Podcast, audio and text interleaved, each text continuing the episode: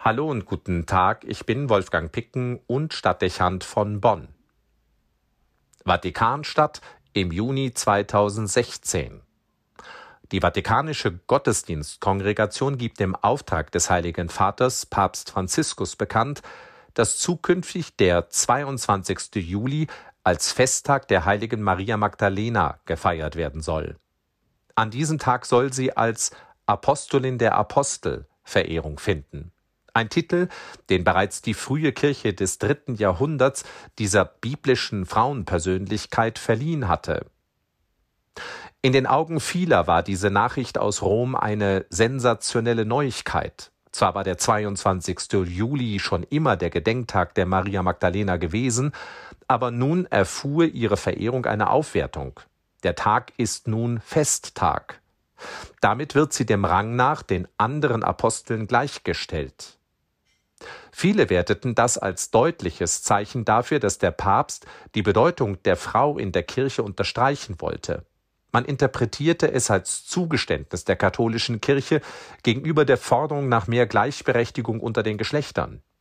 In jedem Fall aber verstand man es als eine große Geste, die in besonderer Weise zu würdigen versucht, dass die biblische Überlieferung Maria Magdalena als die erste Zeugin der Auferstehung erwähnt. Sie ist es, die am Morgen des dritten Tages, zusammen mit anderen Frauen, das leere Grab entdeckt und anschließend den Jüngern davon berichtet.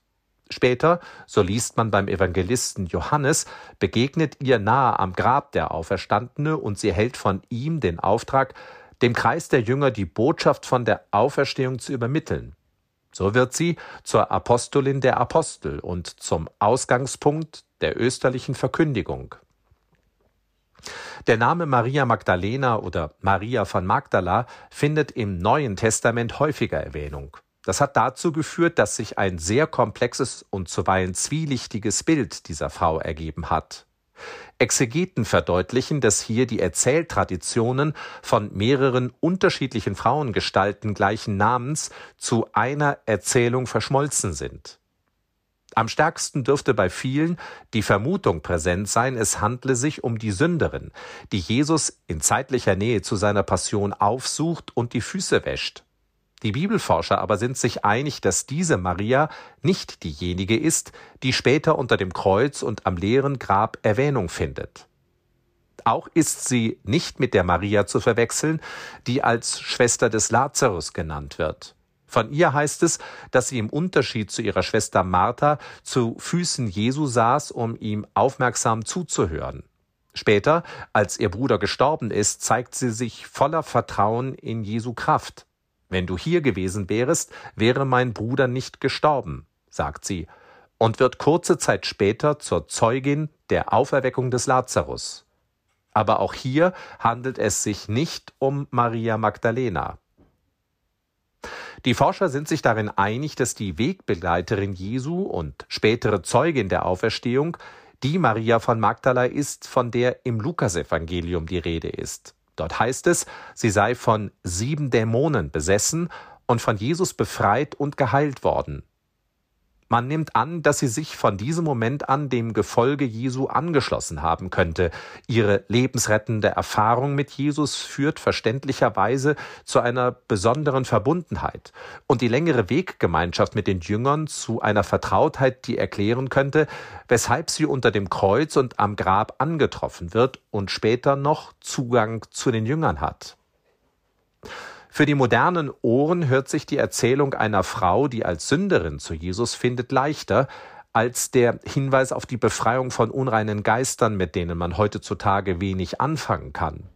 Auch gestattet die Nähe einer Sünderin viel mehr Fantasien über ihren Lebenswandel und möglicherweise auch die Art der Beziehung, die sie mit Jesus gepflegt haben könnte. Nicht wenige mutmaßen nicht zuletzt deshalb, Maria Magdalena sei nicht nur eine Freundin, sondern die Partnerin Jesu gewesen.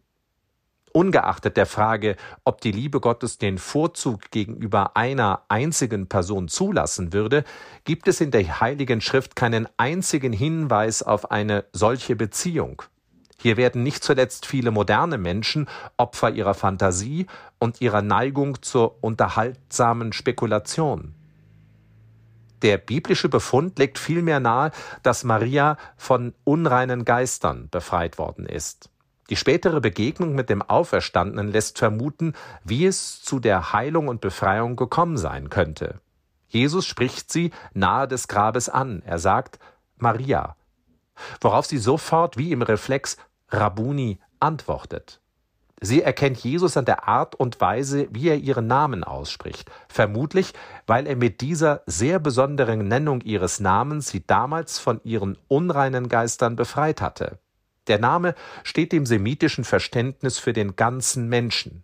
Jesus könnte ihr den Zweifel an sich selbst und den fehlenden Mut zum Leben, dafür könnten die unreinen Geister stehen, genommen haben, indem er ihr vermittelte, dass sie geliebt ist, wie sie ist, und dass sie geschaffen ist, um zu leben. Maria. In der Aussprache ihres Namens war ausgesagt, du bist geliebt und sollst leben. Jesus steht für den Sinn ihres Lebens, und mit seinem Tod schien sie diesen Sinn wieder verloren zu haben. Die alte Niedergeschlagenheit war wieder da, diese quälenden Geister des Selbstzweifels, die viele von uns kennen dürften. Zustände, die niederdrücken und depressiv stimmen, so sehr, dass man die Wirklichkeit nicht mehr so wahrnehmen kann, wie sie ist. Das ist der Grund, weshalb sie Jesus nicht erkennt, obwohl er vor ihr steht und denkt, er sei ein Fremder. Sie ist ohne inneren Halt und ohne tragenden Sinn. Wo zu leben, wenn doch alles im Tod endet? Und plötzlich ist sie wieder da, die Stimme. Und der Gott, der sie spricht, Maria. Und ihr damit sagt, du bist geliebt und sollst leben. Dein Leben ist wichtiger als der Tod und die Liebe Gottes zu dir stärker als alles, was enden kann. Damit sind ihre Lebensgeister wieder da, der Optimismus und der Sinn. Damit steht sie für alle Menschen, nicht nur für die Frauen. Die Frage nach dem Sinn des Lebens und dem Geliebtsein findet im Geschehen der Auferstehung eine Antwort. Wir vergehen nicht zufällig. Wir erstehen im Tod zu neuem Leben. Und zwar, weil Gott einen jeden von uns im übertragenen Sinne beim Namen kennt und in jedem Augenblick des Lebens, auch am Lebensende, beim Namen nennt. Maria Magdalena ist damit nicht nur die erste Zeugin der Auferstehung. Sie ist die erste, an der exemplarisch verdeutlicht wird, was die Osterbotschaft ausmacht. Sie macht ernst mit der Liebe Gottes zu jedem Menschen. Weil wir geliebt sind, leben wir und werden wir auferstehen. Das verändert die Einstellung zum Leben und befreit von den Geistern des Zweifels, die den Menschen niederdrücken können und eine Kultur ins Oberflächliche abgleiten lassen. Wenn das Fest der Maria Magdalena gefeiert wird, dann also nicht zuerst um eine Frau herauszustellen, sondern um die Wirkung des Glaubens für jeden Menschen zu verdeutlichen. Der Glaube an Christus befreit und schenkt Sinn, denn er vermittelt mir und ihnen, du bist geliebt und sollst leben. Wolfgang Picken für den Podcast Spitzen aus Kirche und Politik.